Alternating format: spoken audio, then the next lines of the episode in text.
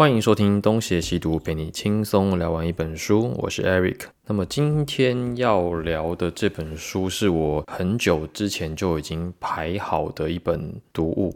那么我会排它的原因，倒也不是我认为它有多么精彩，而是我一直很想要做一个题目，是有些书很红，但是你真的不用看。那为什么这么说？呃，因为现在我们常常在书店看到一些排行榜，那大家都知道排行榜的书是可以买榜的，就跟熊仔说的一样，买榜。那可能多投一点广告费，就可以让书店把你的书放到前面去。那另外一种是呃，可能财经、美食这种平易近人的，又或者是呃心灵鸡汤类的，像是某书跟某料。还有一种就是看起来好像很有道理，但实际上就尝试以及。废话，那这本就是属于最后的这一种，我看起来很有道理，也很多人推，但是细看发现啊，就尝试啊，你知道，但是你做不到啊。那么这本书是《刻意练习》，作者是安德斯·艾瑞克森。那么讲这本书，可能有些听众朋友已经知道了。那如果不知道的话呢，它里面有一个概念，也曾经被拿出来转述过，就是一万小时。哦，他就说你一万小时。的努力可以让你做成任何事情。那当然，作者自己本身对这个看法是不尽同意的，因为他认为一万小时的说法是被其他人误用。但我觉得他自己的观点也没有多高明了。这一集呢，就是想要来聊一聊这本我觉得呃，其实你根本不用看的书啊。我已经大概扫完了，我真的觉得呃，真的不太需要看。好，那我们就来讲一讲吧，开始喽。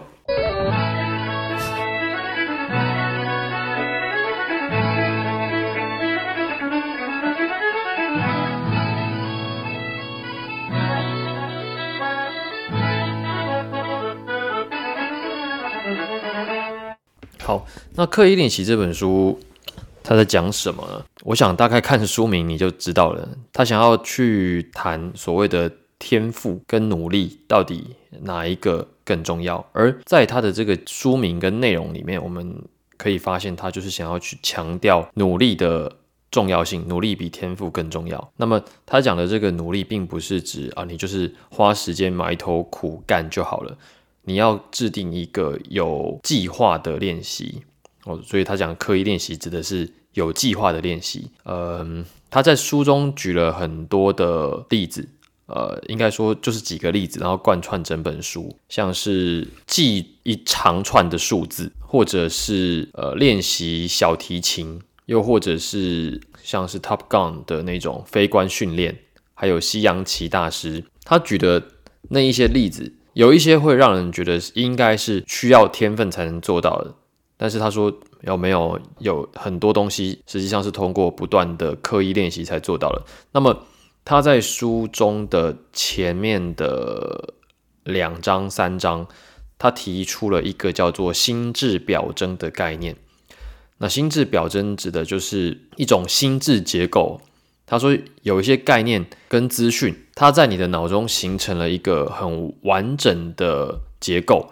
那么你依靠这个结构，你就可以迅速的找出某一项技能最重要的那些关键。好，这样讲可能很模糊哦。就比如说弹吉他好了，我自己会的是吉他嘛。那我现在已经很难去回想，当我完全不会吉他，跟我会吉他，以及到未来。我可能更会吉他的那个状态是什么？我已经忘记我原本不会弹吉他是什么状态了嘛？那如果我要去比较不会跟会的那个区别，那么我想最大的区别就是我有很多的图像记忆，就比如说吉他的一些指型，那些指型我很快的可以反映出来，所以我可能比初学者更快的可以变换和弦、变换根音。那些原因只是因为我足够的熟练，那么我可以。在很快的反应之内就知道哦，这首歌是什么节奏，要弹哪些和弦，那么要怎么样去变换指法。那我的速度越快，就表示我的心智结构是越完整的。那么继续往下一个阶段，那可能就是比如说我的音阶要足够的熟练，那我的节奏要足够的精细，那可能就是下一个阶段的心智结构。那作者就认为，像这样的心智结构，实际上可以通过。不断的刻意训练达到。我好像在讲重复的废话，对，因为这本书它就一直在重复，你可以透过重复的刻意的训练达到我们想要的目的。好，所以呃，基本上其实这本书看到中间多一点，我就已经有点倦怠了，我就开始用速读的，就是这样翻过翻过翻过，因为它的例子真的也是重复重复再重复的去谈。所以我可能没有办法再依照这本书给的条列的大纲去告诉你他在讲什么，因为我觉得我自己讲了我都觉得无聊，所以我不会这样讲。那么他后面有提到说，那你应该要怎么样进行刻意练习？我想大家应该会推这本书，应该是基于很实用的目的嘛。你希望你可以像某些人一样学会很多东西。帮助你的生活变得更好，所以你你想要看的应该就是那些实际的。那那些实际的东西是什么呢？比如说哦，你要找一个好老师，然后你要想办法提升你的专注力，你要呃产生对一个东西能够持续努力的热情。而且他后面真的就是这样写。然后我看完之后想说，嗯，这些事情我都知道啊，不用看我也知道。那 就我这种事情。不是我知道就好了吧，对吧？就是我知道，但是我做不到啊。有很多人也都知道，比如说每一个想要学习新技能的人，哦，比如说想要学吉他，想要学写书法，想要学写程式，就大家都知道，你要找老师，你要保持对一个东西的高度专注以及热情，对啊，问题就是做不到嘛？为什么做不到？呃，比如说，你可能工作很忙。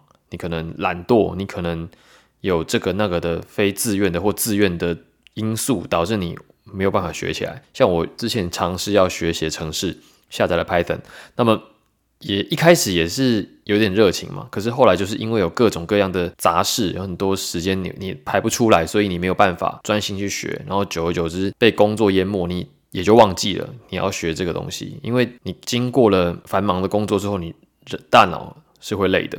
你不太可能再提得起精神去做其他事情，那这不就是一般多数人会遇到的情况吗？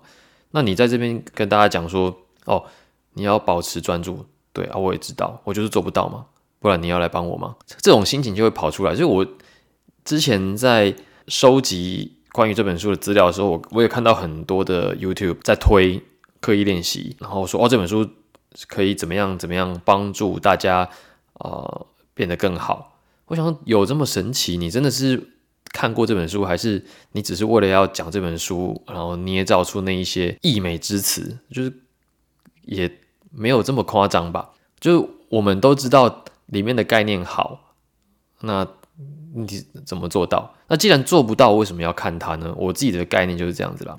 有些东西你其实是要不断的尝试，在尝试中学的。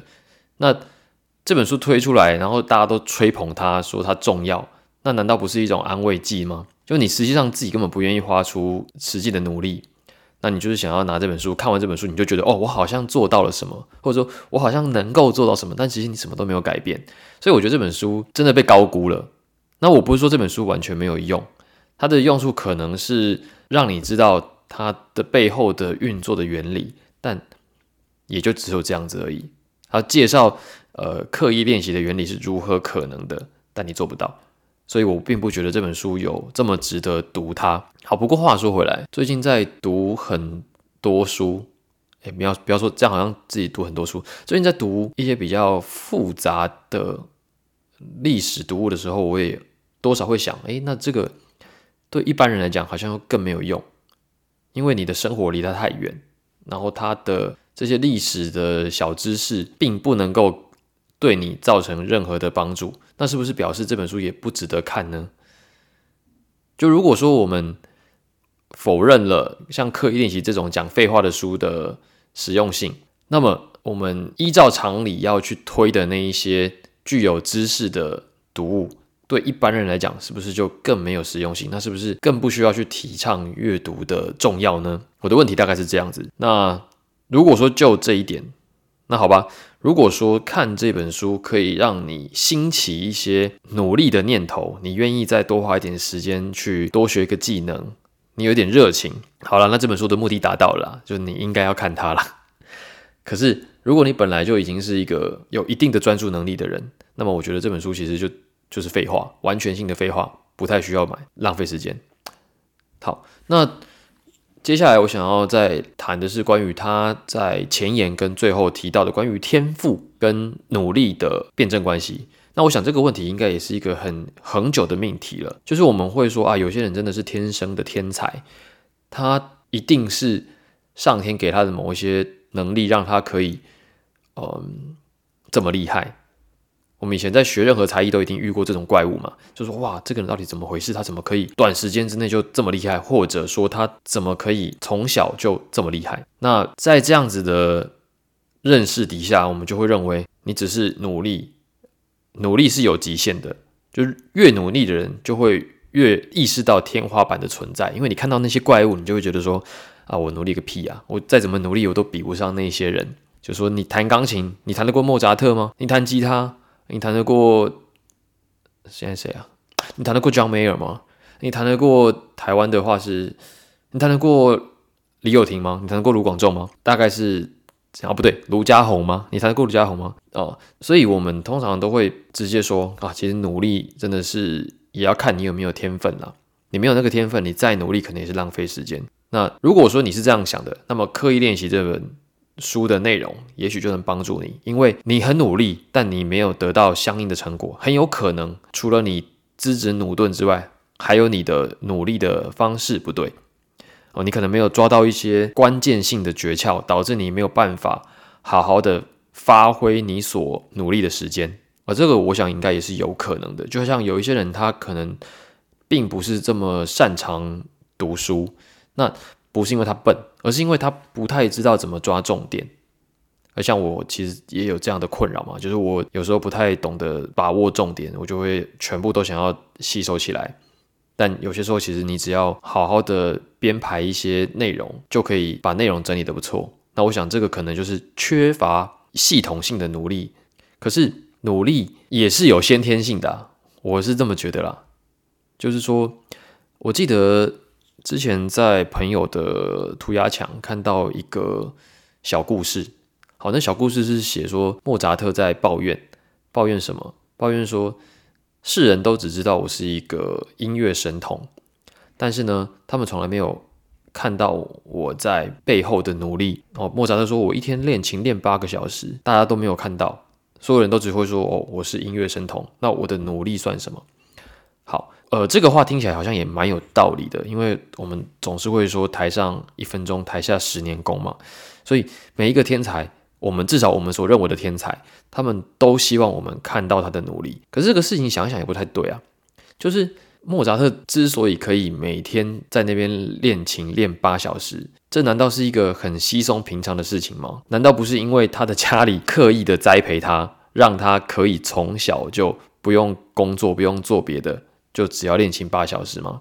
所以我觉得你能够好好的努力，你能够在小时候就知道要努力，这也是一种天赋啊。所以我说的天赋不是指你的天分有多少，而是上天给你的东西，就是你生在一个好的环境里面，所以你有那样子的余裕去学习一些很多人可能。要等到年纪很大，或者根本没有机会学习的技能，例如说钢琴，就是有哪一些小孩子可以在学龄前就可以专心练钢琴，或知道要练钢琴的？我想应该不是很多，大部分都是被爸妈逼着去练钢琴。那么爸妈也可能就是想要让你。多一点才艺就逼你去学，但但问题是你没有那个意识的时候，你是没有办法好好的花时间的。所以你要有办法有那个余裕，你要本身又有那个兴趣，然后你愿意花时间，那这个本身要凑齐这几个条件就已经是非常非常困难的事情了。所以你说真的有天才吗？我相信，可是那个天才并不是说你的天分真的有多高。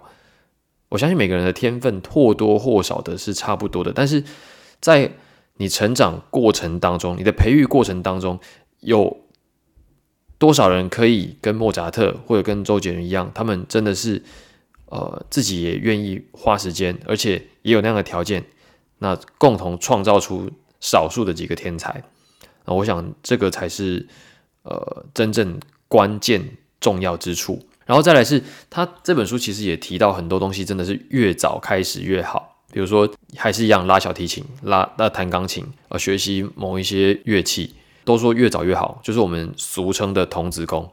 那对啊，那谁可以在小时候就知道要学习，并且有那个时间学习？那个难道是刻意练习吗？那个是父母刻意的练习你吧？就是高端的父母，他们不是只有花钱逼小孩子去练习某一些才艺，而是他们可能是很。计划式的诱使那些小孩子自己觉得自己喜欢那个东西，然后让他自己愿意花时间去学。那那个就是浸润啊。比方说，你希望小孩子从小喜欢阅读，你不是说你自己坐那边看电视，然后叫他去看书，这样绝对没有用，百分之两千没有用。你想要他阅读，最好的方式是什么？就是你家摆一堆书嘛，然后你自己平常有事没事呢，你也在那边看书，小孩子。有样学样，他自然也会觉得哦，我好像本来就喜欢看书，殊不知那是你影响他的。那我想这个这样子的经验，应该是很多人都有的。我记得我小时候很喜欢组那个模型，比如说 BB 战士或钢弹。那我为什么会喜欢？我觉得除了那个东西本来男生就会喜欢之外，更重要的原因是因为我爸以前很常在家里放假没事就在那边组那个模型飞机。因为他自己呃很喜欢飞机，所以他常常买那个天宫的模型飞机回来组装。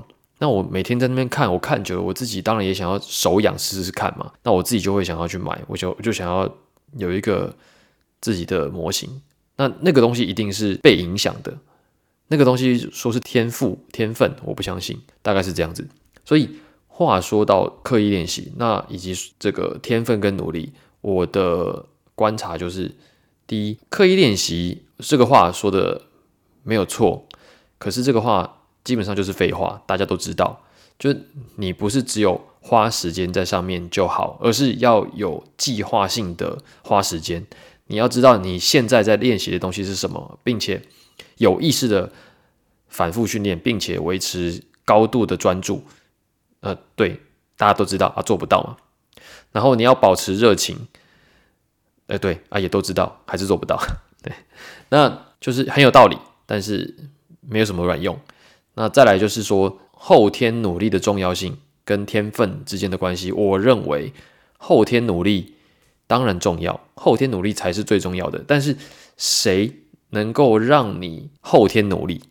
谁能够给你这个后天努力的环境？那难道不是先天就决定好的吗？所以你说这个是天赋？还是后天努力，我个人认为这个应该是更偏向于天赋，就是你出生的时候很多东西都决定好了，那么等到你自己有意识的时候呢，那可能通常都比较晚了。那你要再去追的时候，你就很难追得过那一些从小开始的。那如果你是那个从后面才起步的人，你当然会认为那些从小开始的人是天才，因为他早比你早开始太多了。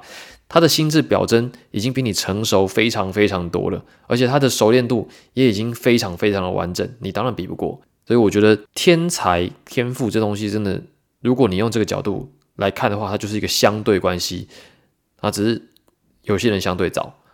那有没有真的某一些人特别擅长，某些人特别不擅长？我相信也许有，但是那个绝对不会占太大的因素。那基本上，呃，这本书。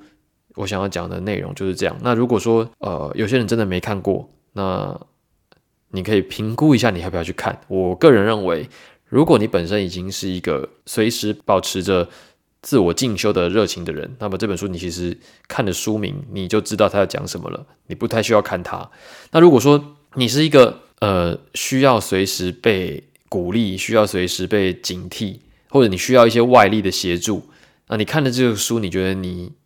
能够被引导、被启发，你看到书你就哇，我我要开始努力了。好，那这个书你可以看。我我自己的看法是这样子。那如果说你觉得看这种书本身带给你快乐，就是它积极正向，它分析了一些学习方法的可行性，那你享受那个阅读的过程，那么我想你也可以看。但我自己的看法是，我觉得这本书，呃，你看看书名就好了。真的不太需要看完它，因为它真的也没有讲什么哦。我自己的看法就是这样。好了，呃，今天的节目 就先到这边。如果喜欢我们的节目的话呢，欢迎到 Apple Podcast 给我们五星好评，并且到 Facebook、Instagram 与我们留言互动。那如果喜欢我们的这类型的节目呢，也欢迎抖内赞助我们。感谢各位的收听，我是 Eric，我们下次再见。